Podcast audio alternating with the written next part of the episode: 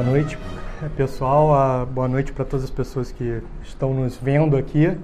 Então, é, a palestra de hoje vai ser sobre um tema diferente, né? Então, é, o tema que ele vem com uma cara um pouco diferente, porque é refutando um, uma pessoa, né? E por que, no caso, o príncipe Dom, Dom Luiz Felipe? E porque a gente considera que é importante é, ter esse tipo de, de aula, palestra aqui, é, em relação ao que foi dito na internet, em relação a, a um tema de internet. Então eu estava domingo para segunda, se eu não me engano, tranquilamente na internet e eu vi algumas pessoas comentando sobre algo que o Dom Luiz Felipe uh, teria proferido no Terça Livre. É, eu achei aquilo estranho, fiquei curioso, é, pedi para um amigo meu para que acompanha o canal Terça Livre para assistir uh, aquela eventual entrevista, porque era mais de uma hora de entrevista. Então veio o recorte exato sobre o que estava acontecendo ali. Então, não sei se todos acompanharam, mas é, duas pessoas fizeram uma pergunta para Dom Luiz Felipe no canal Terça Livre uh, sobre se ele ainda era maçom. Né? E aí o que seguiu uh, a essa pergunta foi uh, uma resposta minimamente é, muito infeliz. Né? Então, uh, vários pontos problemáticos ali que ferem a fé. E isso trouxe para a gente um, um, uma questão muito de cunho moral. Né? Deve ou não o CDB uh, ou algum membro do CDB se prontificar a dar uma resposta pública para aquilo. Né? É, e nos parece que sim. Por quê? Porque a Igreja Católica no Brasil ela tem, uh, desde pelo menos a fundação do Império, sofrido muito uh, nas mãos da maçonaria, com ataques externos e internos. Então, é, e, infelizmente, muitos desses ataques eles vieram uh, por mãos de governantes que deveriam defender a fé, como por exemplo Dom Pedro I e Dom Pedro II, que permitiram uh, a expansão da maçonaria por cargos importantes em todo o império e também eh, na perseguição católica aos católicos durante todo o império. E, e Dom Luiz Felipe ele tem uh, um sangue real, então isso faz com que é, é como se fosse um, um, uma afronta tão grande à, à igreja que, que, que clama por, um, por uma resposta dos céus, né? E, e não poderia também não clamar por uma resposta nossa. Então é por isso que a gente está fazendo essa é, palestra no dia de hoje. E, e para a gente não ter uh, nenhum mal entendido com as pessoas que vierem a assistir essa palestra de hoje, eu queria levar três considerações preliminares. A primeira é reconhecer o que o Dom Luiz Felipe tem feito de bom é, em questões relativas ao bem comum. Então, ah, como parlamentar, é, naquilo que não tem a ver com a fé, é, eu acho que muitos vão concordar que ele tem sido um dos melhores parlamentares no Congresso. Né? Não dá para pedir muito mais do que isso no cenário de deterioração moral e das forças católicas que a gente tem no Brasil. Então, a gente vê ele empenhado uh, em fazer pautas que a gente considera muito importantes, como lei anticrime, reforma da Previdência e afins. Mas é, ele, ele se sair bem nessa pauta do bem comum, isso é suficiente? É uma pergunta que a gente deveria se fazer. Né? Então, é, por exemplo, São Thomas More, uh, no caminho de execução, ele dizia que ele considerava o rei Henrique VIII um bom rei uh, nas questões políticas, mas que esse rei uh, ele errava em sumamente questões religiosas. É, e, e, a gente sabe que o Henrique VIII, depois que executa São Thomas More e o bispo John Fisher, uh, ele vai fortalecer o cisma na Inglaterra, fazer uh, a igreja anglicana e vai fazer um mini genocídio em território inglês, né? assassinando duas de suas esposas, assassinando vários católicos, é, desapropriando as ordens religiosas, etc, etc. Então, ainda que ele fosse o bom rei, o que a gente sabe da história é que, por exemplo, que Santo Afonso Maria de Ligório traz para a gente. Então, é, esse rei, Henrique VIII, que criou o protestantismo na Inglaterra, que perseguiu os católicos, é, e desapropriando os católicos, em certo sentido, beneficiou aqueles nobres que estavam é, cheios de cobiça de bens terrenos e, e sem cobiça dos bens espirituais. É, esse rei, uh, no leito da morte, é, exclamou: Perdidimus omnia, tudo para mim está perdido. Então não adiantou é, se ser é, um bom rei na ótica de alguns, ele é, no leito de morte por ter falhado na parte espiritual, provavelmente aquilo culpou a consciência dele e as suas últimas palavras foram palavras é, trágicas, né? Perdidimus omnia. Ao contrário, a gente poderia falar, por exemplo, de um rei católico, que é o rei uh, Filipe II. É, o padre Patriani, ele relata no seu livro que um irmão da Companhia de Jesus, ele morreu, ele tinha morrido, né? E, e esse irmão da Companhia de Jesus, ele aparece para o sacerdote e ele conta que ele e o rei Filipe II, que era um grande rei católico, o contrário do Henrique VIII, estavam no céu. Então, e esse irmão da Companhia de Jesus, ele diz, ó, é, o rei Filipe II, eu garanto para você que está no céu, mas na medida que ele foi maior do que eu nessa vida, eu sou maior do que ele em glória no céu. Então vejam que, mesmo para um rei católico, a importância que a gente deve atribuir para as matérias espirituais em relação às matérias temporais.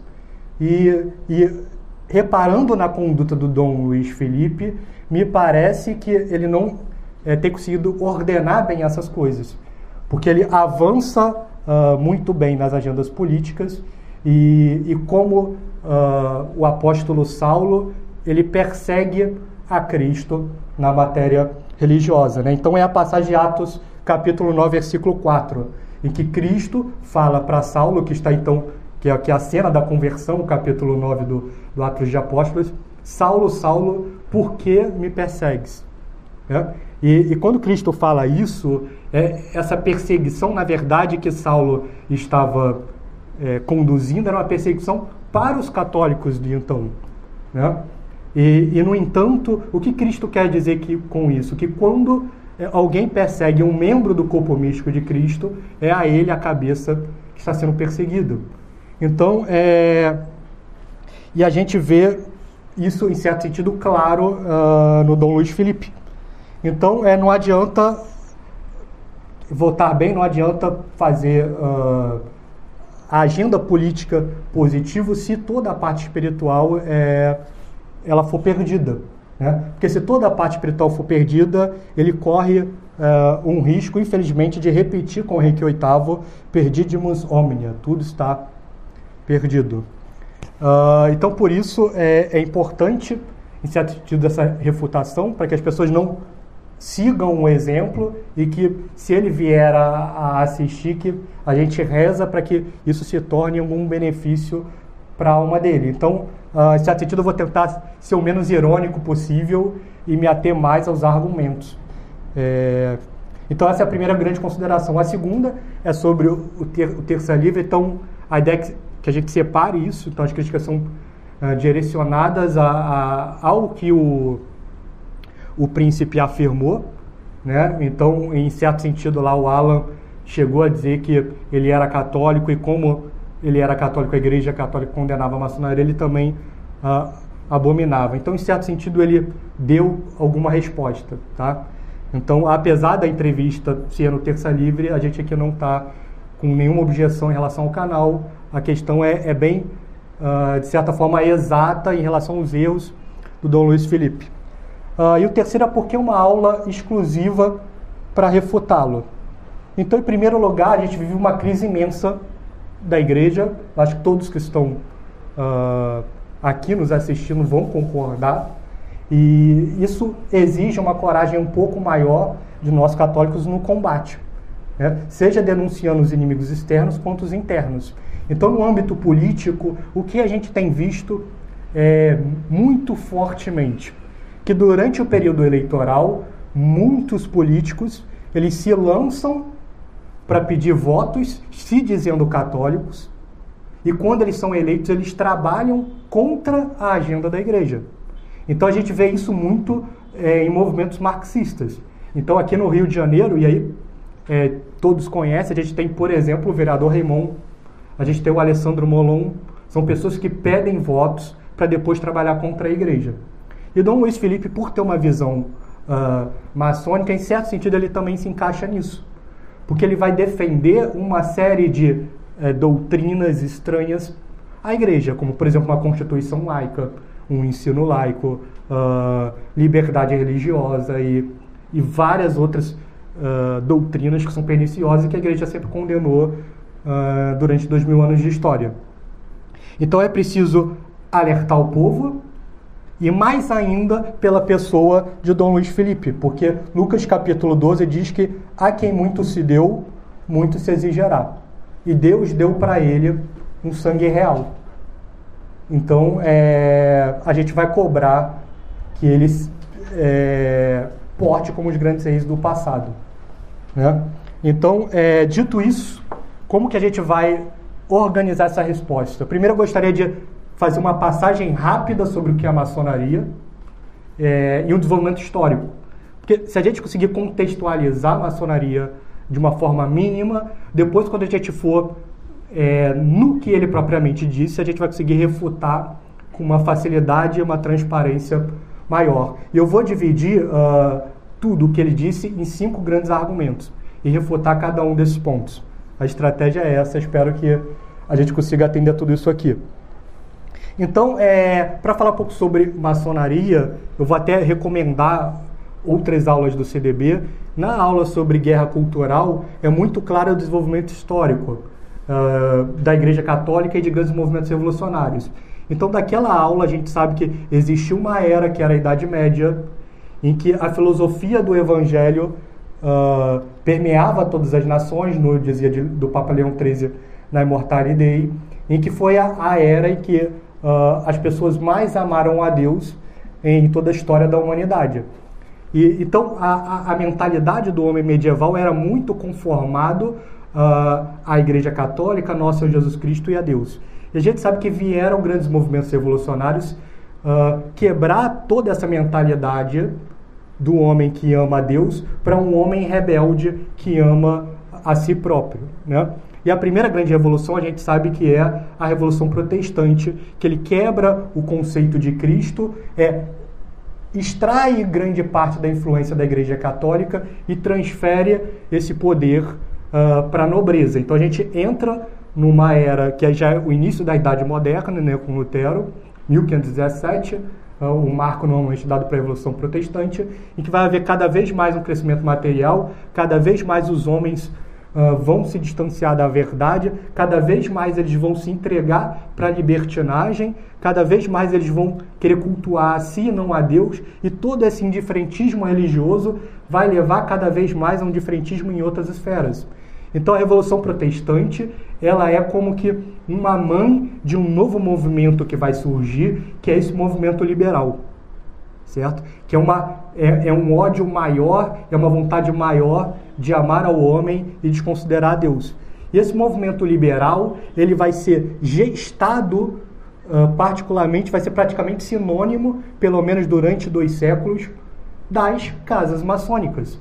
Então a gente começa a entrar na questão da maçonaria. Então, o grande marco de fundação da maçonaria é justamente dois séculos depois da Revolução Protestante. É 1717, quando a gente tem a fundação do Grande Oriente de Londres. Então, aí a gente tem uh, a fundação da Casa Maçônica. E o que é uma Casa Maçônica? Então, assim como a gente tem os seminários que formam os sacerdotes, uma Casa Maçônica ele é um seminário de liberal a pessoa ela entra com uma determinada confissão religiosa dentro daquele seminário de liberal e conforme ela vai convivendo com as outras pessoas ali, ela vai cada vez mais perdendo a sua fé até chegar a um Deus abstrato.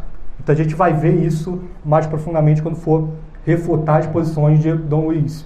Mas é, é claramente esse movimento liberal ele é muito sinônimo uh, de maçonaria, essas coisas andam muito juntas, pelo menos dos dois séculos seguintes à fundação da primeira casa maçônica em 1717. E a maçonaria ela vai se expandir rapidamente por toda a Europa. Por exemplo, ela chega uh, em, em, na França em 1725, oito anos depois uh, da Inglaterra, e em Portugal, 1735. Ela vai cada vez mais se expandir, vai cada vez mais chegar nas nobrezas e nas cortes europeias, e a Igreja Católica rapidamente vai uh, ligar o alerta de tal forma que a primeira condenação à maçonaria ela vai surgir 21 anos após a fundação da Casa Maçônica de Londres, que é a Constituição In Eminente Apostolos Specula de Clemente XII. Em 1751 a gente vai ter uma segunda grande condenação, que é de Bento XIV, uh, ah, que é a Provida Romano Pontificum. E, e em sequência, uh, os papas vão condenar a maçonaria várias vezes, de tal forma que a maçonaria é a doutrina mais condenada em toda a história da igreja. Então, é, só que essas condenações não vão servir para parar a maçonaria, ela vai se expandir e o seu ódio para o altar e para o trono vai gerar revoluções em todo o continente europeu. Então, na França, a gente tem a Revolução Francesa, em 1798. Uh, na Itália, a gente vai ter o fim dos Estados Papais.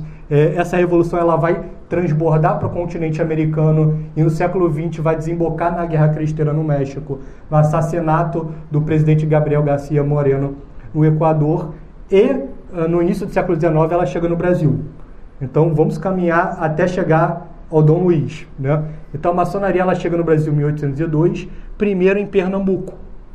Uh, e ela se expande pelo Nordeste de uma forma muito acelerada Sendo que 15 anos depois, todo aquele caos que tinha começado na Europa uh, dá os seus primeiros sinais no Brasil com a Revolução Pernambucana de 1817.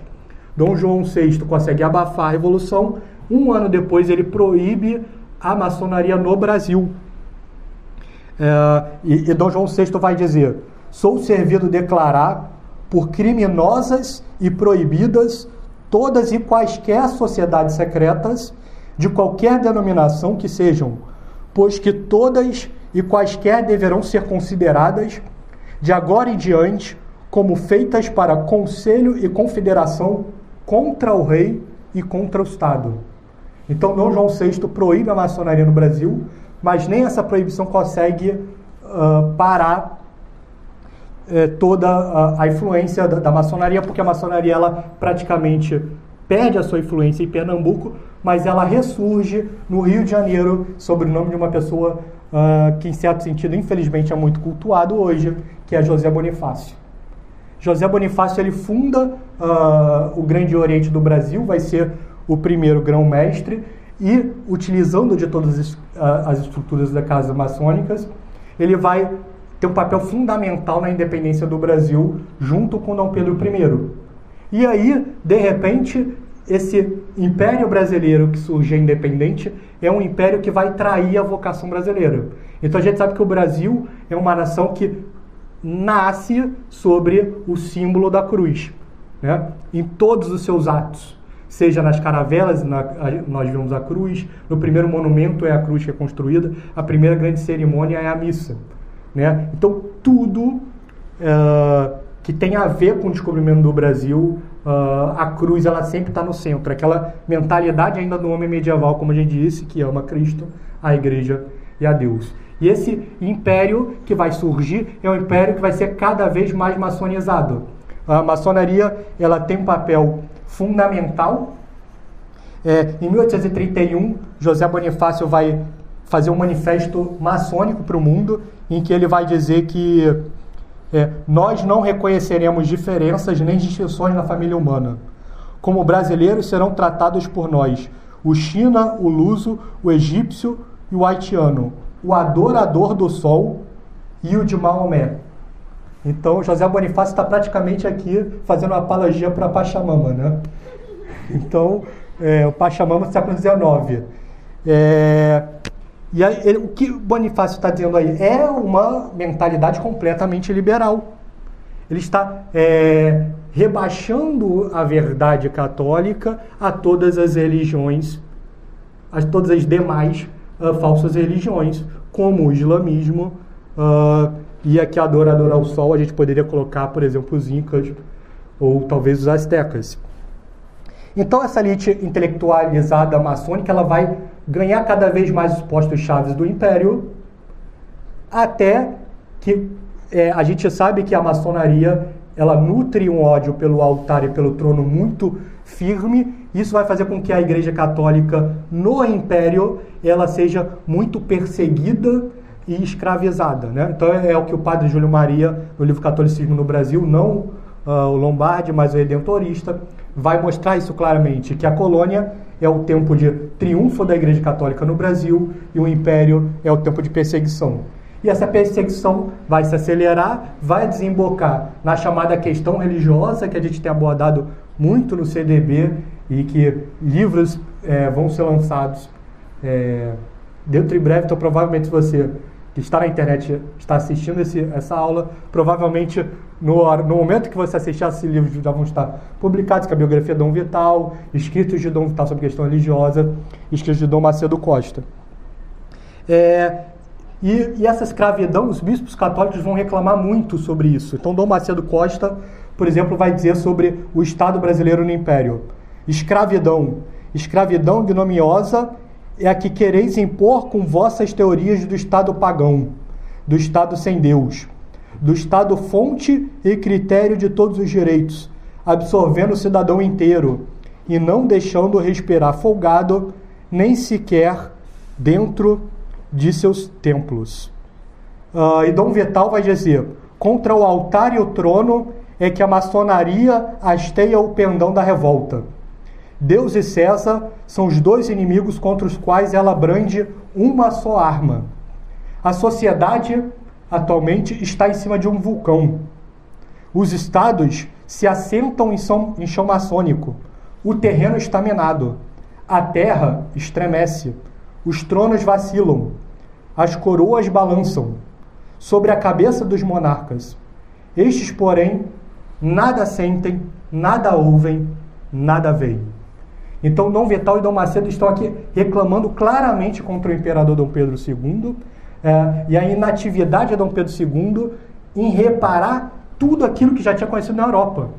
Então, uh, Dom Pedro II ele teve a história para mostrar para ele é, dos malefícios que a maçonaria tinha feito em série é, minando o trono e altar por toda uh, a Europa Ocidental, e nem isso foi uh, possível para fazê-lo conscientizá-lo. Então, ele não se conscientizou. Qual era o próximo passo da maçonaria depois de, de, de praticamente escravizar a Igreja Católica?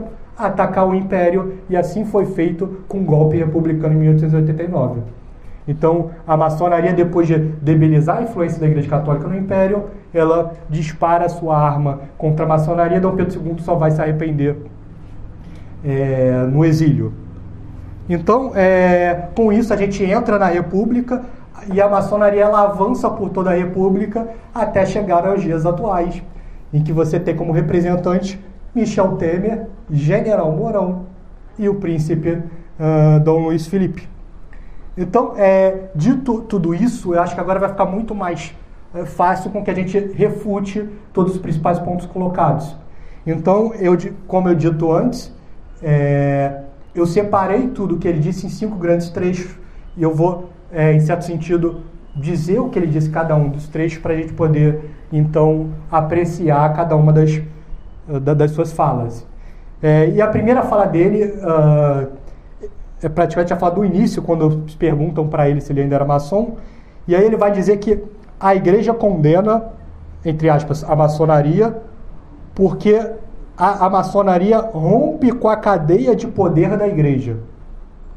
Então, Dom Luiz Felipe, ele coloca esse argumento, ora, a maçonaria, no, no olhar dele, a gente pode inferir aqui que uh, a maçonaria ela tem um objetivo nobre, ela quer quebrar uh, o poder da igreja, isso seria algo positivo, e por isso a igreja católica uh, reagiria. Então a gente vai precisar quebrar esses argumentos uh, em algumas considerações. E a primeira consideração que a gente precisa fazer é a maçonaria ela realmente rompeu com essa cadeia uh, de poder da igreja católica, como Dom Luiz Felipe disse?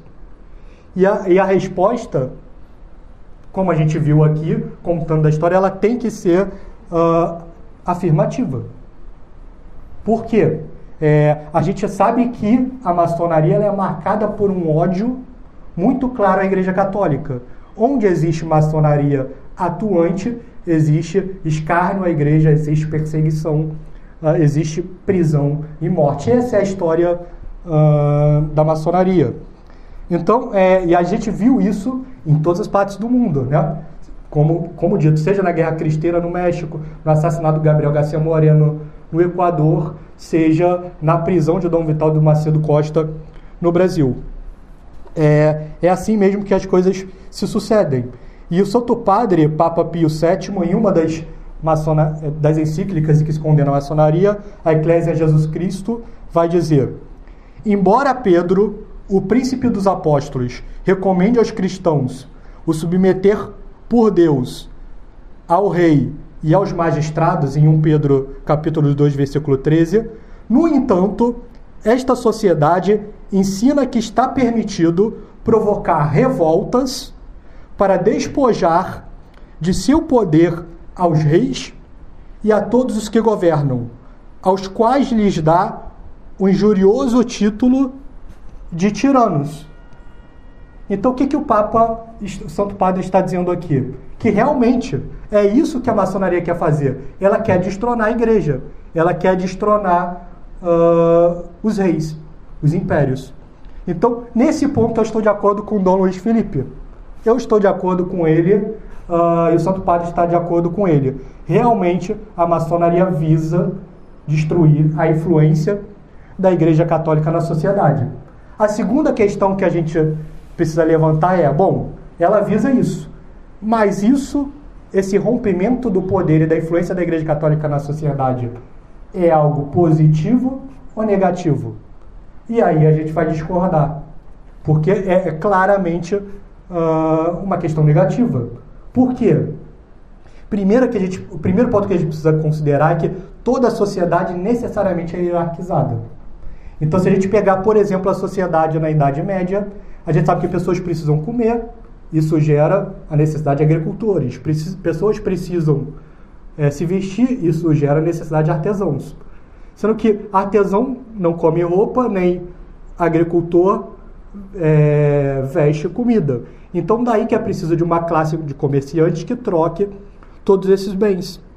Mas nós sabemos que onde existe pessoas uh, produzindo, existem petistas, que são pessoas que querem desapropriar aquilo que foi produzido. Daí que é preciso que exista uma classe de nobres, que são pessoas que vão dar a vida pelo bem comum. Então é, é natural que se, a, se, essa classe ela dá vida para o bem comum, ela deve ter uma certa ascendência. Ela está protegendo, certo sentido, a sociedade contra o pecado original e os desvios do sétimo e do décimo uh, mandamento, não roubar e não cobiçar os bens dos próximos. Então, é... só que o que, que acontece quando a gente tem uma nobreza que detém todo o poder político? Uma ditadura, um despotismo. Então, daí que toda sociedade saudável ela precisa ter uma classe de homens espirituais que leve a sociedade com uma maior virtude nessa vida e para o céu na próxima. E qual é a classe desses homens que deve ordenar toda a sociedade uh, para o seu fim? Né? É, ordenar a sociedade para o fim individual de cada um de nós, que é estar unido a Deus na próxima vida. É a Santa Igreja Católica, são os padres, os bispos e os cardeais. Daí que o clero ele realmente deve estar no topo da sociedade. Uh, e o que a Revolução fez? Né? Então, é, essa estrutura ela não é só uma estrutura da, da Idade Média, mas é uma estrutura que também se aplica a toda a sociedade que é saudável. Então, é algo que deve ser feito ainda hoje. Então, nós devemos ter leigos tratando do bem comum e nós devemos ter a Igreja Católica tratando do bem espiritual. E é papel do braço circular é favorecer a religião verdadeira é, na, na matéria espiritual e nas considerações mistas, o braço secular deve se subordinar ao braço espiritual. Isso é o que a gente chama de Estado católico, que é algo que vale para a Idade Média e vale uh, para os dias de hoje. Então, utilizando apenas encíclicas que condenam a maçonaria hoje, porque esse é o tópico, o que, que Bento XIV vai dizer na Provida? Uma vez que os príncipes soberanos e os poderes são designados por Deus, são defensores da fé e protetores da igreja, por obrigação devem empenhar-se com toda sorte de boas razões que sejam observadas à risca as constituições apostólicas. Ou seja, cabe ao rei garantir os direitos da igreja em seu território e também a observância dos súditos. Ou seja, é papel do rei zelar pela fé em seus territórios. E o que uh, a maçonaria fez com a Revolução? Ela destruiu a influência da, das, da classe que detinha o poder espiritual, que era a Igreja Católica, e destruiu a influência da classe que tinha o poder político, que era a nobreza. Qual foi uh, o resultado uh, dessa configuração, desse Estado moderno? Uma classe burguesa que vai ascender e que vai absorver, em certo sentido, todo o poder espiritual e todo o poder político. Então a maçonaria ela vai defender uh, a destituição do poder da Igreja Católica, da influência, da autoridade positiva dela e vai oferecer em troca um cenário de coisas em que você tem algo muito mais opressivo. Isso chega até o século XXI, em que a gente chega à geração dos metacapitalistas, em que todo lugar que você pisa você é doutrinado constantemente, a começar pela educação globalista nas escolas. Né? É, que você prepara o homem mercado de trabalho, todas as questões de ideologia de gênero, é, LGBT, etc. Por quê? Os metacapitalistas eles têm toda a influência hoje, porque não existe mais uma nobreza e um clero para contrapor todo o poder. Então é algo louco, né? Então a todo momento você tem uma, uma, uma doutrinação em algum lugar, é algo incrível. Então eu chegando no aeroporto, a última vez que eu viajei, tinha um cartaz gigantesco do Uber falando sobre parada gay. O que que o Uber tem com parada gay? Ele é um é uma empresa de transporte. Então, e tudo eles colocam a agenda. É impressionante. A impressão que a gente tem é que, que daqui a pouco, se a gente sair para a rua, a calçada vai ser bandeira LGBT, os sinais vão ser todas as coresinhas ali, o seu hambúrguer vai ser de bandeira LGBT. Então, é, é, é uma doutrinação imensa. É isso uh, que a maçonaria entrega. Então, eu estou quebrando todo o argumento. Né? Então, vejam, vejamos o que a gente tá, onde a gente está querendo chegar. Então, Dom Luiz Felipe disse que a maçonaria é condenada pela igreja porque destituiu a igreja de poder. A gente viu que realmente destituiu, mas que isso foi algo negativo. Agora a gente precisa entender se realmente a Igreja Católica condenou por isso. A gente sabe que ela perdeu o poder, mas ela condenou por isso. E aí tem uma falha grave no pensamento de Dom Luiz Felipe. Por quê? Porque ele é um homem material. É, e Fulton Sheen ele vai dizer que a pena daqueles que vivem demasiado próximos da carne é jamais compreender o sentido espiritual. E a gente vê isso claramente nas Escrituras. Então, às vezes, é, com perdão da palavra, quando Cristo está conversando com alguém, a coisa parece meio conversa de doido. Porque a pessoa ela dá uma resposta material, Cristo dá uma resposta espiritual, aí a pessoa faz uma tréplica material, quer dizer, ela não entendeu.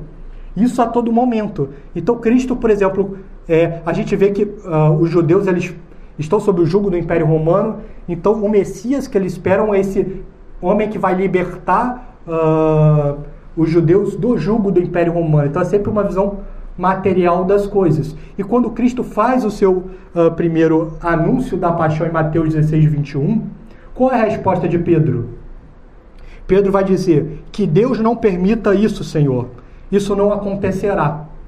E qual é a resposta de Cristo? Afasta-te, Satanás. Então, Pedro, ele podia compreender que aquele era o momento de chegada de Messias, mas o Messias material. Ele não poderia compreender uh, ainda ali claramente uh, que Deus tivesse que morrer na cruz. É, e a gente vê que é, parece essa postura do príncipe. Então é por isso que o príncipe ele dá uma leitura material. Ele não consegue enxergar o sentido espiritual da condenação da igreja. Dom Luiz, é, a certo sentido, é como se fosse um judeu antigo. Ele quer a libertação do Brasil do PT, que é algo positivo, como os romanos queriam a libertação dos judeus. Mas ele não consegue pensar no sentido espiritual, que seria a proclamação do reinado social de nosso Senhor Jesus Cristo. É, então, se a Igreja Católica ela não condenou, por que ela perdeu o poder? Por que ela condenou? E aí a Santa Igreja, como sempre mãe e mestra da humanidade, ela dá as razões da condenação. Então vamos ler aqui as razões que ela dá na segunda das encíclicas, a Provida. Ela cita seis principais motivos. Entre as causas mais graves estão: primeira, em tais sociedades e assembleias secretas estão filiados indistintamente homens de todos os credos. Daí ser evidente a resultante de um grande perigo para a pureza da religião católica. A segunda é a obrigação estrita do segredo indefasável. As coisas honestas gozam da publicidade, as criminosas do segredo. A terceira é o juramento pelo qual se comprometem a guardar o inviolável segredo. Furtar-se a prestar declarações ao legítimo poder, que investiga-se em tais assembleias secretas, não se maquina algo contra o Estado, contra a religião e contra as leis. A quarta é: tais sociedades são reconhecidamente contrárias às sessões civis e canônicas. A quinta é: em muitos países as ditas sociedades secretas e agregações foram proscritas eliminadas por leis de príncipes seculares, como Dom João VI vai fazer no Brasil em 1818. A última é que tais sociedades e agregações são reprovadas por homens prudentes e honestos, e no pensar deles, quem quer que se inscreva nelas merece o ferrete da depravação e da perversidade. Então, a, a Santa Igreja Católica ela dá seis grandes motivos. Vamos focar em dois. O primeiro é o caráter secreto. O caráter secreto é justamente o, o caráter que vai ser mais visado na primeira das condenações de 1738. Né? E aqui está um trecho da, do próximo livro que a gente vai publicar, que são as infiltrações maçônicas na igreja, falando sobre o problema do caráter secreto das sociedades numa visão católica. O católico é filho da luz. O simples bom senso indica que se sob o pretexto de dirigir-se mais livremente ou mais seguramente para seu objetivo, ele busca caminhos subterrâneos ou secretos, se encontrará fatalmente um dia ou outro a caminhar com os filhos das trevas, sob o risco de se desgarrar por estes em um labirinto cujos segredos eles possuem. O princípio de toda ação católica permanece invariável, é caminhar a céu aberto. O resto é ilusão. Lembrem que Cristo disse em Mateus 28: E depois ensinai a todas as nações, batizai em nome do Pai, do Filho e do Espírito Santo. É, o, o, católico ele deve declarar abertamente a sua fé e aquilo que ele faz.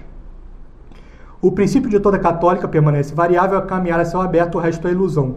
É preciso ser cego para não ver que toda organização oculta é um terreno propício às infiltrações que tanto precisamos temer.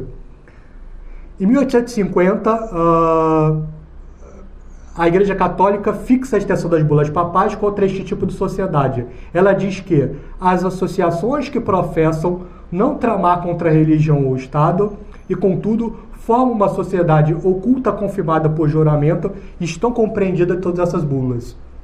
Né? Então, ainda que a associação diga que ela não trama contra a Igreja e contra o Estado, ainda assim ela está proibida pela Santa Igreja Católica. Então, o segredo é o primeiro grande problema.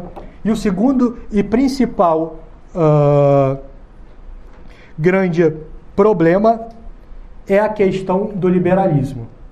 Então, a, o que, que acontece aí, claramente, é, nós temos que a maçonaria, em certo sentido, ela permite que qualquer pessoa entre no seu grêmio certo? Então, isso faz com que, como a gente tem mostrado, essa pessoa com o tempo ela vai se tornar liberal. Então, esse indiferentismo religioso que ela prega, qualquer pessoa é bem-vinda aqui, ela leva a certa a certas consequências naturais. A primeira dessas consequências naturais é o princípio de liberdade religiosa. Ou seja, se eu sou indiferente à religião, é óbvio que todas as religiões devem gozar de um mesmo estatuto. Né? E isso faz com que a gente leve a, a questão do Estado laico. Então, os católicos e liberais que defendem o Estado laico sabem que eles estão defendendo não um princípio católico, uh, mas um princípio maçônico. Uh, isso é muito claro. E esse é um problema muito sério. Por quê? Porque Deus se revelou. Certo? Então, se Deus não tivesse se revelado, faria sentido. Mas Deus veio ao mundo, fundou uma Santa Igreja Católica e botou uh, um sucessor, né? um vigário, que é São Pedro. Então, uh, isso faz com que a Igreja Católica ela deva sofrer a primazia em relação às demais religiões. E, e dito isso, dito todas essas questões, só a gente viu então agora por que, que a Igreja Católica condena a maçonaria. Não é porque ela perde poder, mas por seis grandes motivos, dentre os quais estamos destacando aqui o segredo, que é um deles, o principal, a questão do, do liberalismo, o fato da maçonaria ser um seminário de liberais. E por fim, uh, a gente tem muito isso, né? É, é, uma tática muito revolucionária. Acusem uh, daquilo que nós somos. Isso é a maçonaria em si. Porque nenhuma outra organização na história da humanidade é tão sedenta de poder contra a maçonaria. Então, eles são tão sedentos de poder que eles conseguem, sendo minoria em todos os países, conseguir grande parte dos governos. Em alguns governos, eles conseguem praticamente a totalidade. Então, é, é por isso que uh, o presidente Portigil, durante a Guerra Cristeira no México, ele vai dizer que no México o Estado e a maçonaria têm sido uma só coisa. E o Saldanha Marinho, o maçom brasileiro, é, grão-mestre é, do Oriente dos beneditinos, vai dizer durante a questão religiosa que não tem governado, não governam, não hão de governar senão os maçons. E não é isso que a gente tem visto hoje? O governo atual, ele é um antro de maçons. Por quê? Porque a maçonaria ela está infiltrada uh, dentro dos altos postos militares. Os militares comandam vários ministérios. A maçonaria tem ministérios fechados no atual governo, tem uh, o vice-presidente do Brasil e tem provavelmente o presidente do futuro presidente do partido uh, do presidente da República, que é o Dom Luiz Felipe. Tem o Michel Temer, que é o ex-presidente da República. Então a maçonaria ainda hoje, sendo minoria, é tão sedenta pelo poder que consegue ocupar grande parte dos postos de poder, uh, tendo senadores e vários deputados federais. Enquanto nós, sendo maioria, eh, não temos nenhum décimo da representação eh, dos maçons no Congresso, no Senado e no Poder Executivo.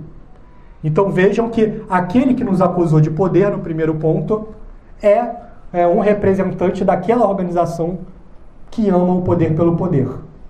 E assim a gente vai para o segundo ponto, em que basicamente o Dom Felipe ele se gaba da possibilidade de ser excomungado.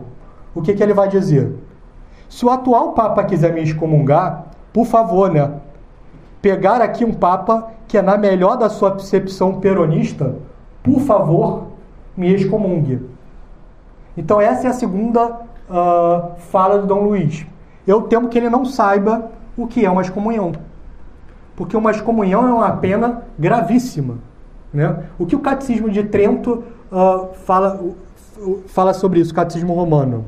É, ele aborda sobre a questão da excomunhão no, no, no artigo 9 do símbolo, que é Creio na Santa Igreja Católica.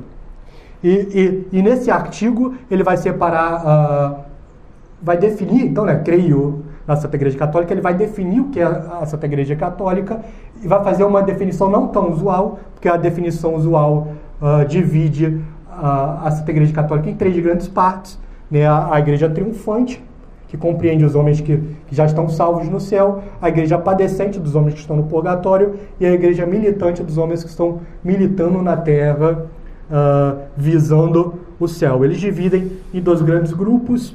É, a igreja triunfante e a igreja militante falam do purgatório em outro trecho. Então, depois de definir o que é a igreja, eles vão definir quem está fora da igreja. E são três grandes grupos. Os infiéis, porque nunca estiveram no seio da igreja, por exemplo, o Islã, os hereges e cismáticos, que apostataram, uh, por exemplo, os protestantes, e os excomungados. Quem são os excomungados? São os excluídos judicialmente da igreja e que não pertencem mais à comunidade enquanto não se arrependerem disso. Ou seja, a excomunhão é uma pena medicinal em que você aplica para aquele pecador e penitente rebelde uh, com vistas a alertá-lo da gravidade do caso e chamá-lo a arrependimento e a conversão para que ele volte ao Grêmio da igreja e também para alertar uh, aos demais uh, membros da igreja do perigo que é uh, a convivência com aquela pessoa. Então, e, e, a doutrina das comunhão é algo que você vê respaldo até nas escrituras.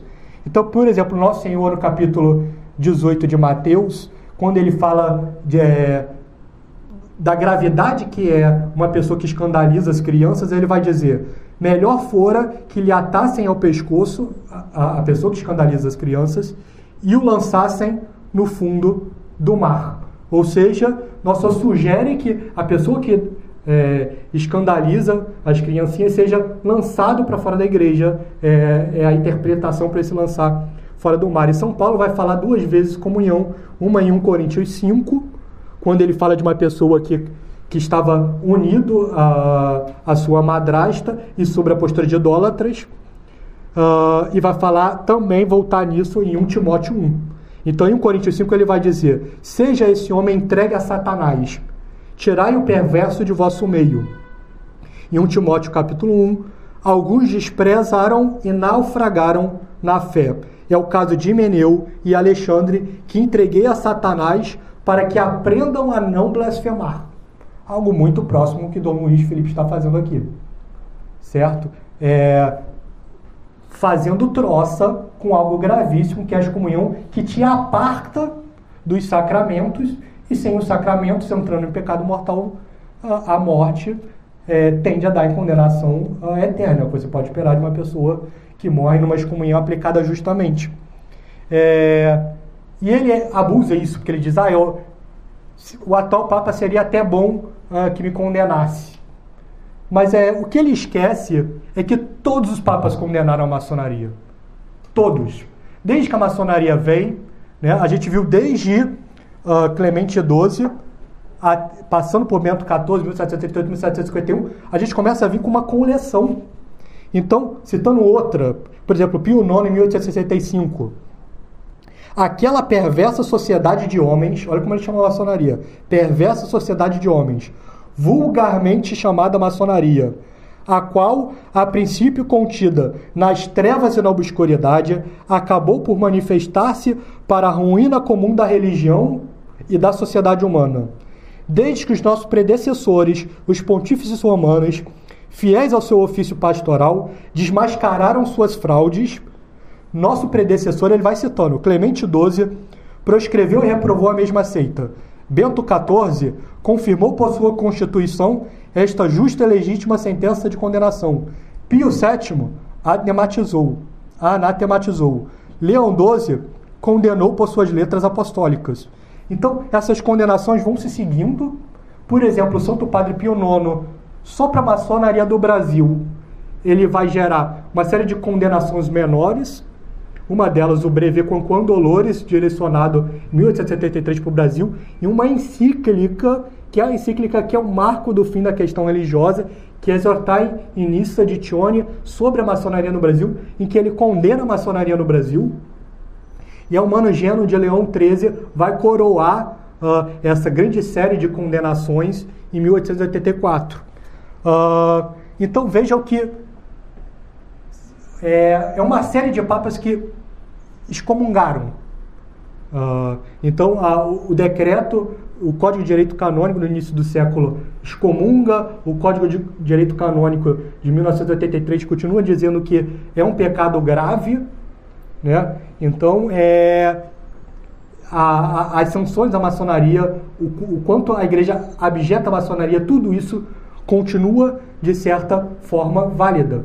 E ele deveria, em certo sentido, uh, da forma obstinada que ele tenha atuado é, na defesa da maçonaria aqui de uma forma muito clara, é, ele deveria agradecer que, que, é, que isso tem acontecido, infelizmente, na Igreja Católica, que é o fato de que uh, os últimos papas eles têm aplicado menos medidas corretivas.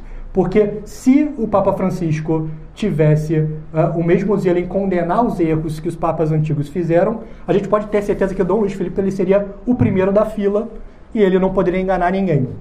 Então, é, o fato dele não ser condenado de uma forma solene exteriormente, etc., só se deve a isso, mas saiba ele que uh, ele deve abjurar a maçonaria sob pena de perder a sua alma. Isso é muito uh, grave. E com isso a gente vai a terceiro uh, grande escândalo aqui da sua entrevista, porque foram grandes.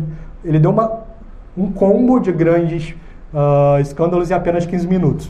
E no terceiro é mas o meu catolicismo é muito independente de qualquer pessoa ou de qualquer organização que vai me dizer o que eu tenho como fé. Minha irmã não é mais católica. É, eu quero manter minha fé católica. E se a igreja quiser fazer qualquer coisa contra mim, que faça, de novo debochando. Não tenho nenhuma preocupação quanto a isto. Olha, é, aqui o que Dom Luiz Felipe quer fazer, ele quer o impossível. Ele quer uma fé católica sem a hierarquia, sem as autoridades eclesiásticas, que tem o dever de, de, é, de, de manter a fé é, e de nos prover os sacramentos. Né? Então ele quer manter a fé sem hierarquia, sem dogmas e sem sacramentos, o que é algo completamente uh, impossível, não faz sentido. E ele esquece que Cristo e a igreja estão completamente unidos. E ele esquece uh, que não existe fora, é, salvação fora da igreja católica. Então Cristo vai dizer de uma forma nada ecumênica que ninguém vem ao Pai senão por mim. Capítulo João capítulo 14, versículo 6. Então ele está dizendo aqui que ninguém vem ao Pai, repetindo, senão por mim. Ou seja, ninguém vai ao Pai por Lutero, ninguém vai ao Pai por Maomé, ninguém vai ao Pai por qualquer outro meio. E Cristo que diz isso, ele coloca um vigário que é o apóstolo Pedro, aquele que é mencionado 195 vezes só nos evangelhos, enquanto todos os demais apóstolos são mencionados 130. Aquele que sempre que tem uma lista de apóstolos é sempre o primeiro. Aquele a quem Cristo uh, pesca nas barcas. A quem Cristo uh, diz no capítulo 21 de João: apacenta os meus cordeiros. A quem Cristo muda o nome em Mateus 16. É, então, sempre que Deus muda o nome de alguém em todas as Escrituras, ele faz para dar uma missão especial.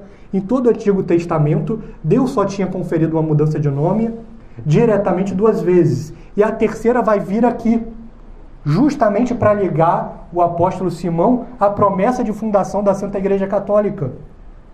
Ele vai dizer: Simão, Tu és Pedro, e sobre esta pedra edificarei a minha igreja. As portas do inferno não prevalecerão contra ela. Eu te darei as chaves do reino dos céus.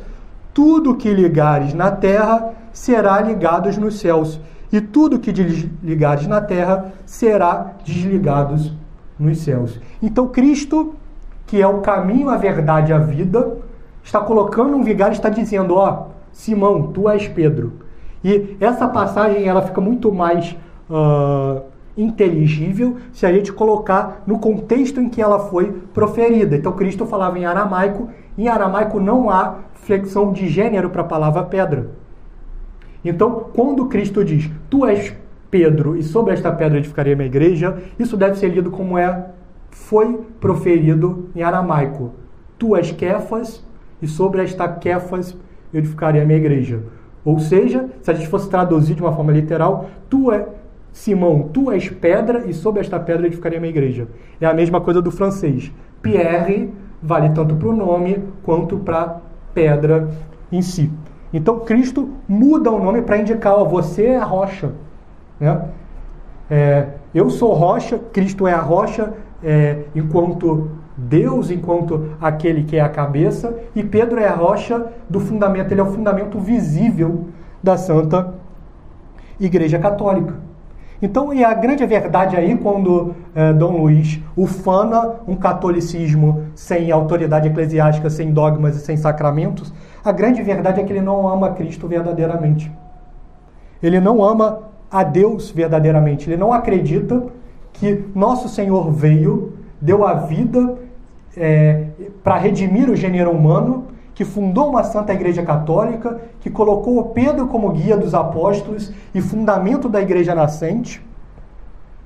É, ele não acredita nisso, porque se ele acreditasse, ele amaria a igreja, amaria uh, os seus sacerdotes e talvez, quiçá, se fosse iluminado por Deus, no momento de sua morte, poderia repetir contra os mártires que sofreram nas mãos dos maçons, o Beato Anacleto Gonzalez Flores, na Guerra Cristera, e o presidente Gabriel Garcia Moreno, no Equador.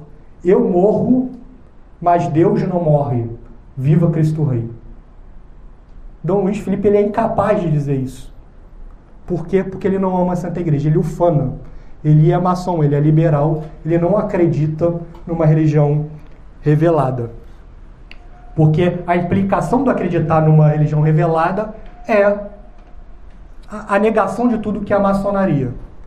Então, assim, a gente consegue ir para o quarto ponto, em que ele vai dizer que a maçonaria não é uma ordem religiosa, ela é mais social. Tem muita ignorância. Da onde vem a maçonaria? Qual é a origem da maçonaria? Aí ele vai começar. Conta a história da maçonaria. Essa é a história que a pessoa não sabe. Eu conto essa história sempre. Você tem os templários, que é toda a origem do conceito da maçonaria. Ele vai buscar lá no século XIII a coisa. Sobretudo a inglesa, lá da Escócia, dos rituais, simbologia. O rito escocês antigo e aceito tem origem nos templários, 100%. Então não tem como desvincular. Então aqui ele está dizendo duas coisas, né? Refutando esse ponto. Um, que a maçonaria é social e a outra que é a origem nos templários. Contra uh, a parte social, o que, que a gente tem que dizer? Que a maçonaria, em certo sentido, ela tem sim uma orientação religiosa. Porque, como temos batido a tecla aqui, todos os princípios da maçonaria ela gera em torno de indiferentismo religioso. Você abstrai todos os dogmas, toda a revolução, toda toda a revelação e de tudo isso o que, que sobra? Um abstrato grande arquiteto do universo. Não é isso que é pregado na maçonaria? Então a pessoa ela pode até, coitada, isso acontece muito, hein?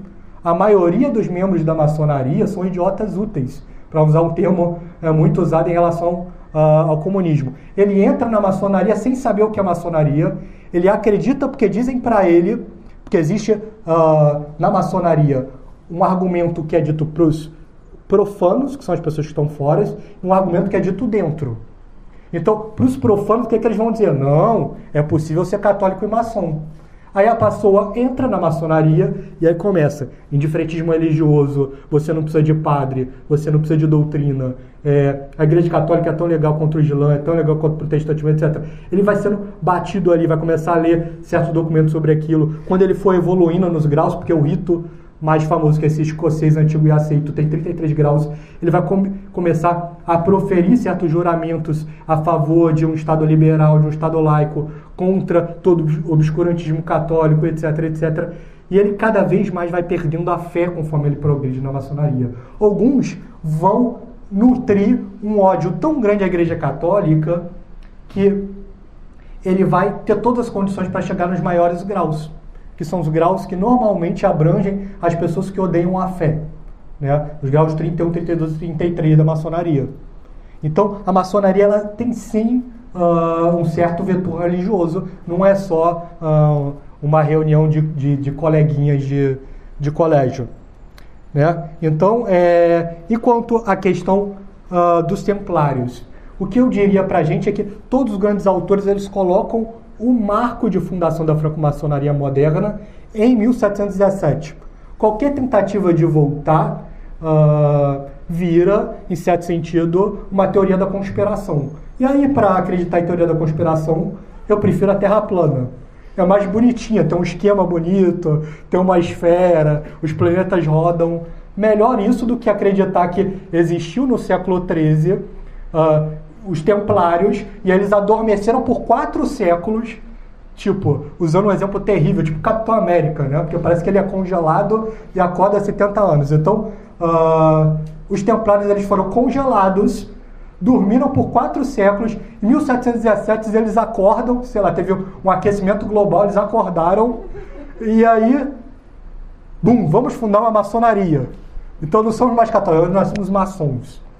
Então é difícil acreditar nisso. Eu prefiro acreditar, não sei vocês, uh, em terra plana. Né? Então, e coach católico também, é mais legal. Os histórias são bonitos. Então, é, eu desaconselho isso. Então, vamos focar naquilo que é importante.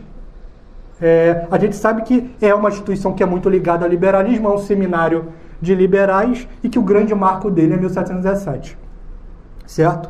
E por fim, uh, o último ponto do Dom Luiz Felipe, para terminar, ele vai dizer que vai ser péssimo, né? Para variar, uh, a maçonaria está mais para lógica, raciocínio e ciência. E está mais para o movimento iluminista que surge. E do outro lado, você tem do ponto de vista da igreja uma abertura para o que não é comum, transcendental, o que não consegue explicar. Eu convivo com transcendental e o racional. Eu consigo viver com ideias díspares o tempo todo. Coitada, a cabeça do menino está confusa. O louco, o louco é 100% racional ou 100% esotérico. Então o que, que ele faz aqui? Ele separa fé e razão. É, é uma coisa caótica o que ele faz. É, e completamente incompreensível. Por quê? Porque, uh, sendo homem uh, uma criatura humana, ele tem uma ordem natural e uma ordem sobrenatural. Dessa ordem natural e dessa ordem sobrenatural saem duas ciências. Então, Deus é a sabedoria.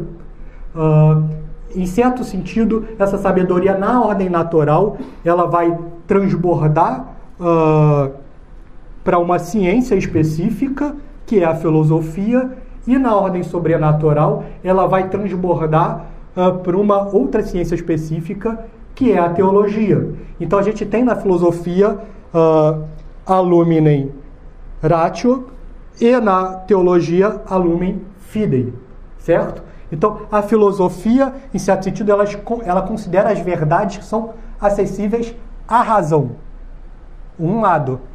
E a teologia, ela considera as verdades reveladas, outro lado. Sendo que, como é muito dito aqui, a fé ela se dá no vaso da razão. Essas coisas se comunicam, certo? A teologia, como ciência suprema, ela, certo sentido, ela ilumina certos caracteres da, da filosofia. Então, isso a gente vê claramente que é estuda filosofia e teologia, né? Essa ciência que está acessível ao pensamento humano.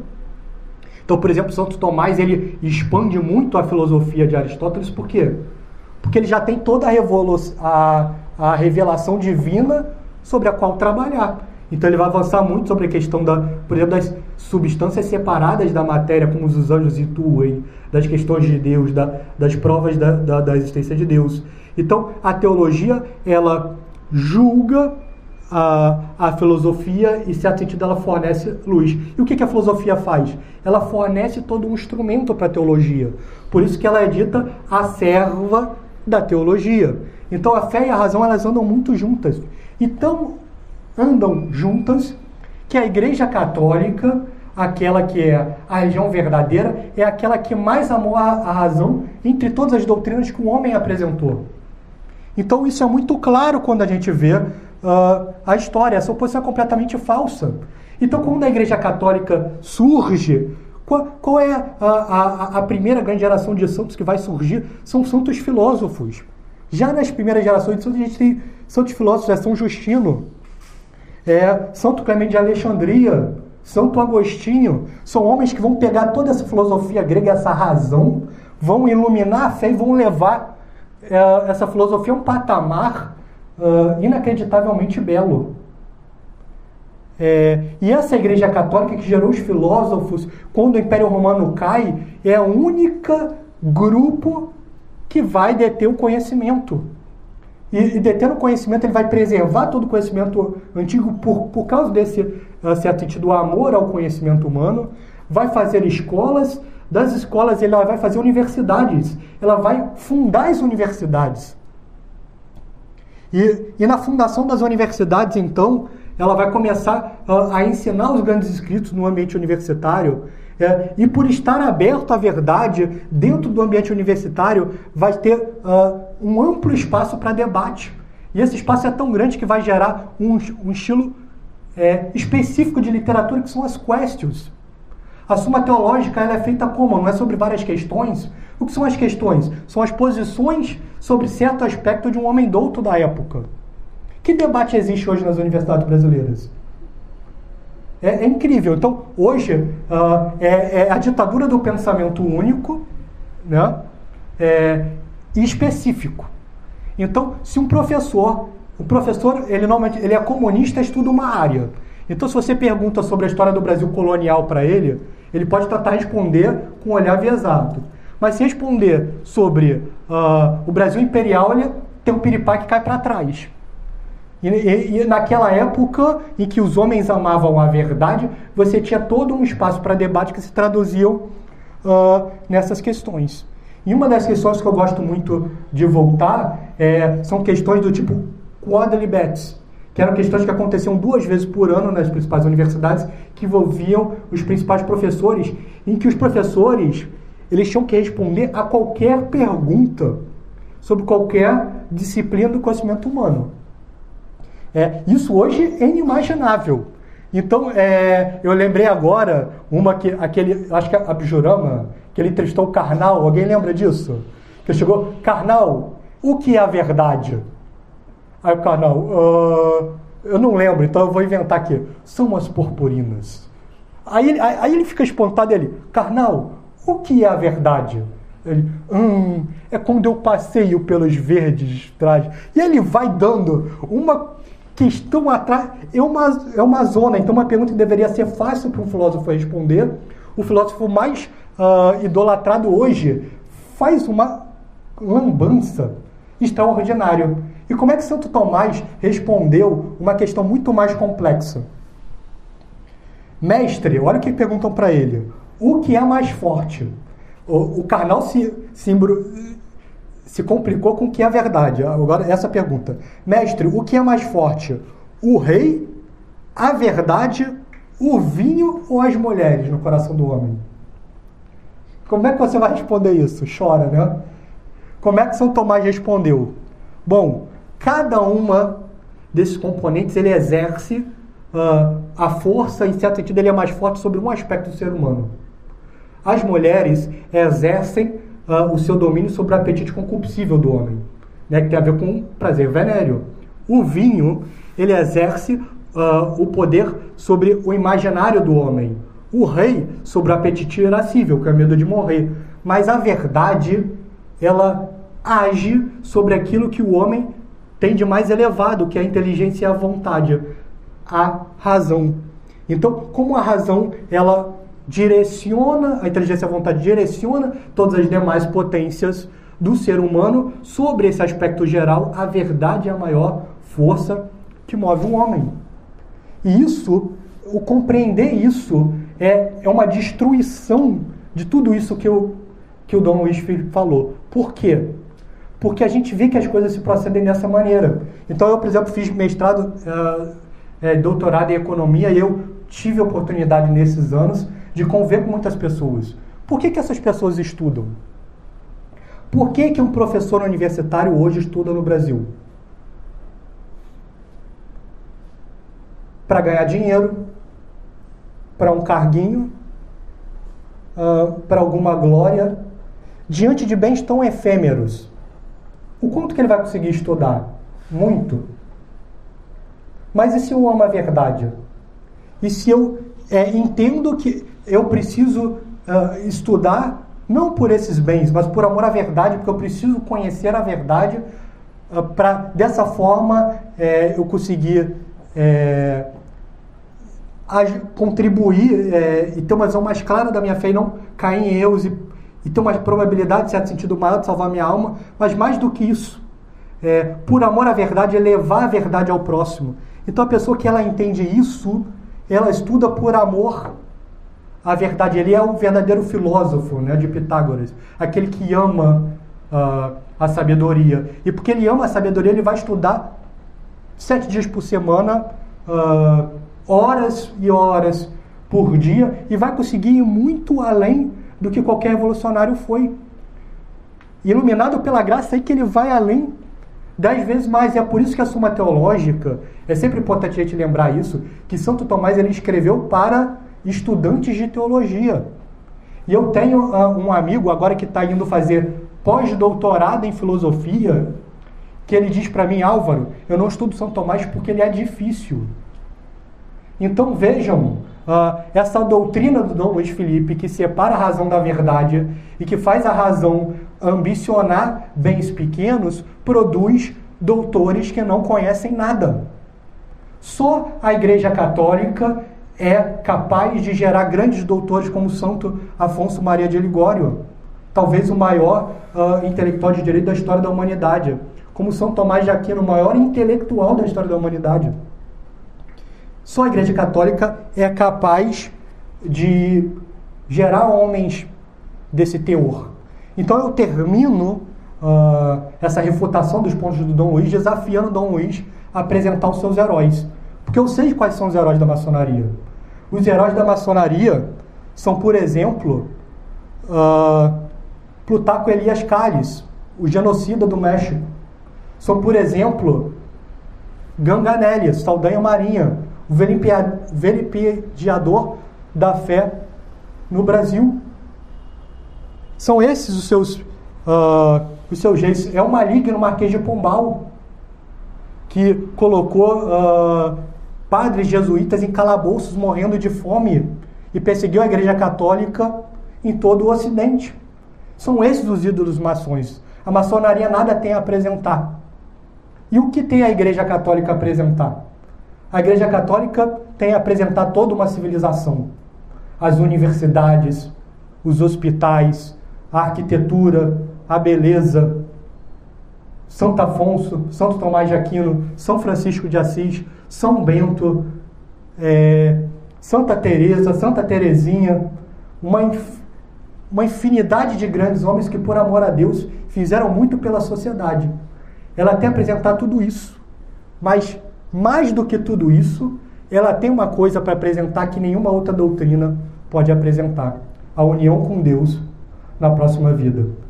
Viva Nossa Senhora Auxiliadora, viva Dom Vital, viva Cristo Rei. Viva! Viva!